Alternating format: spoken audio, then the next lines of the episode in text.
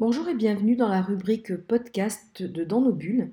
Euh, aujourd'hui, nous allons euh, regarder un sujet euh, très important pour les débutants. Il s'agit de la respiration en plongée. J'avais depuis longtemps envie de développer cette rubrique podcast parce que c'est un autre moyen pour vous de découvrir mes articles.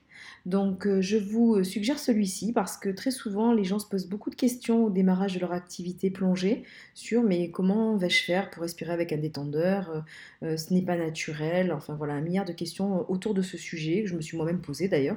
Donc je vais vous donner quelques pistes de réflexion sur ce thème et puis j'espère que ça nous donnera l'occasion d'échanger plus avant.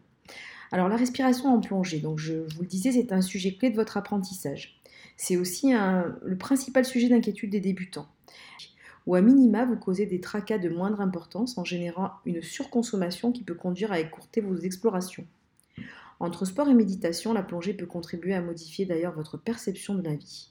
Elle peut vous amener à une discipline mentale bien utile en d'autres circonstances, car il faut apprendre à se contrôler, et par là même à contrôler sa respiration.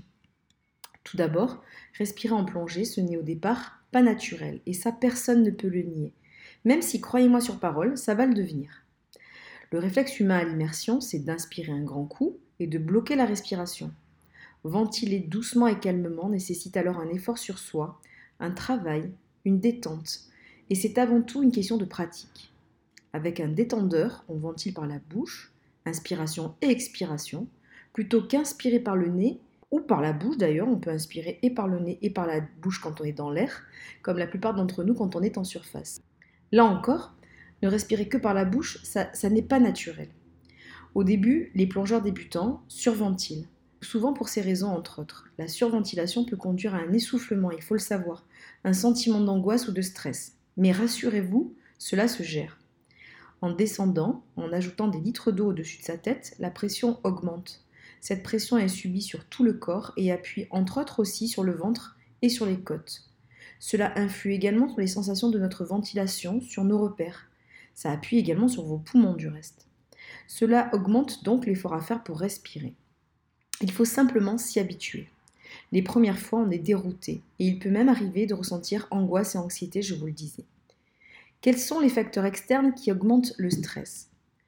Le stress lui-même, la fatigue, la mauvaise forme générale sont autant de facteurs qui vont contribuer à rendre la respiration moins aisée et surtout vous faire consommer beaucoup d'air. Il y en a beaucoup d'autres qu'il faut savoir aussi parfois écouter. Quels sont mes conseils pour gérer tout cela, gérer son stress et sa respiration en plongée? Eh bien voici quelques conseils tirés de mes propres expériences pour gérer ces inconvénients souvent présents chez les débutants. D'abord, ne plongez que si vous avez envie de le faire. Vous ne le sentez pas, vous ne le faites pas. Croyez-moi, c'est une règle d'or. Prenez aussi le temps de vous équiper tranquillement, pas en panique parce que les autres sont déjà à l'eau. Souvent, c'est le cas. On vous met la pression, on vous dit allez, allez, euh, les autres sont déjà partis, les autres sont déjà dans l'eau. Mais c'est pas grave. Ils vous attendront. Prenez le temps de vous calmer aussi avant de descendre. Sinon, sans vous en rendre compte, vos poumons ne se videront pas tout à fait. Vous retiendrez inconsciemment une partie de votre air et ce sera très compliqué de descendre et de suivre la palanquée. Un de mes proches a également tendance à trop serrer son masque et à avoir peur qu'il ne se défasse sous l'eau. Outre le fait qu'elle garde la, marque incrustée sur son visage longtemps après la plongée, ce stress lui pose problème au début de l'immersion. Réglez ce genre de choses tranquillement, avant la plongée. Mettez-vous à l'eau, testez, essayez. Et sachez qu'en ce qui concerne le masque, il ne sert à rien sous l'eau. Enfin, en tout cas, à rien en ce qui concerne la respiration. J'ai connu un dive master à Raja en pâte qui n'avait carrément pas de lanière. Il posait son masque sur son visage et la pression le faisait tenir tout seul. Énorme, une véritable démo. C'est par la bouche que tout se fait. Donc oubliez vos yeux et votre nez, ils n'ont rien à voir dans l'histoire. Ce n'est pas pour rien si on vous le démontre avec l'exercice du vidage de masque. D'ailleurs, je vous recommande un article de ce blog consacré entièrement au vidage de masque. C'est un exercice si redouté des débutants et si bien maîtrisé par les plus confirmés. Pourquoi? Simplement parce qu'il s'agit de pratique. De même, ne choisissez pas une combinaison trop petite pour vous. Ça a l'air si évident. Et pourtant, ce n'est pas anodin. Mon chéri, un jour, avait pris du M au lieu de son traditionnel L en combinaison de plongée. Évidemment, il s'était trompé. Mais il était rentré dedans. Au moment de descendre, il était nerveux, essoufflé, oppressé, avec aucune raison apparente. Ne comprenant pas les raisons de ce trouble inhabituel, il s'en ouvre alors à notre dive master, qui, dédramatisant son stress, lui dit en riant Euh, ta combinaison, c'est pas du M Allez, prends du L la prochaine fois, ça sera mieux. Et c'était ô combien un précieux conseil.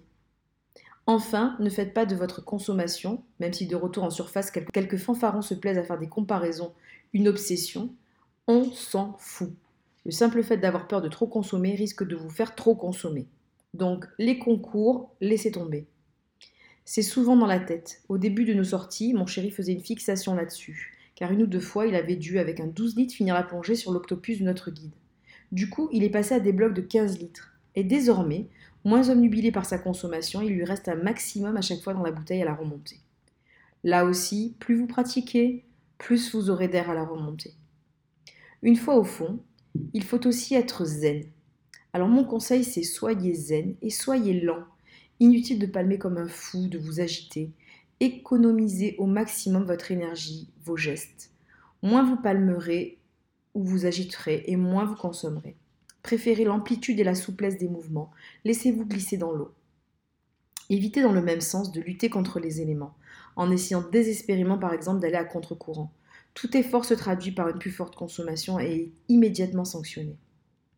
Si vous êtes trop lesté, vous allez aussi consommer beaucoup d'air, souvent bien plus que vos compagnons de plongée bien équilibrés. Donc vérifiez votre lestage.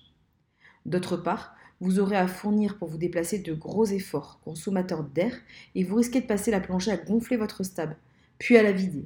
Idem si vous n'êtes pas assez lesté d'ailleurs, puisque là, vous aurez encore à fournir des efforts considérables pour vous stabiliser.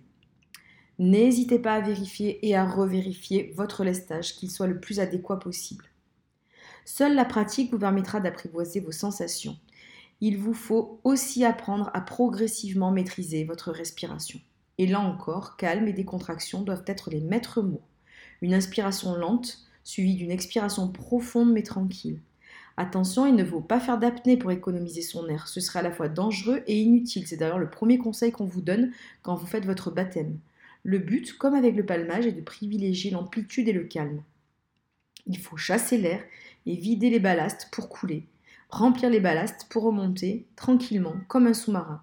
C'est ce qu'on appelle le poumon ballast, base absolue de la plongée et de la respiration sous l'eau.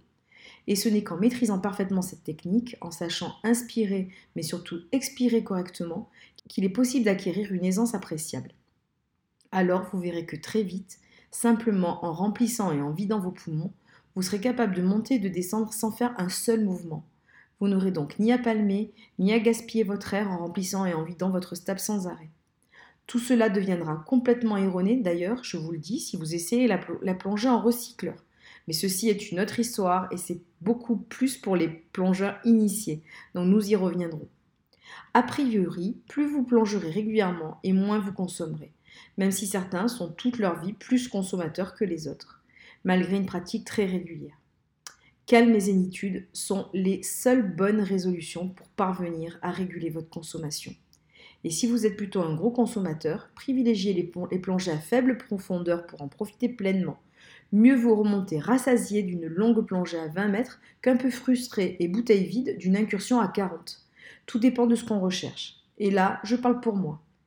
Voici les quelques conseils, ce sont les miens, mais peut-être y en a-t-il d'autres. Donc n'hésitez pas à commenter sous ce podcast et à nous faire part également de vos recommandations. A très bientôt, amis de Dans nos bulles.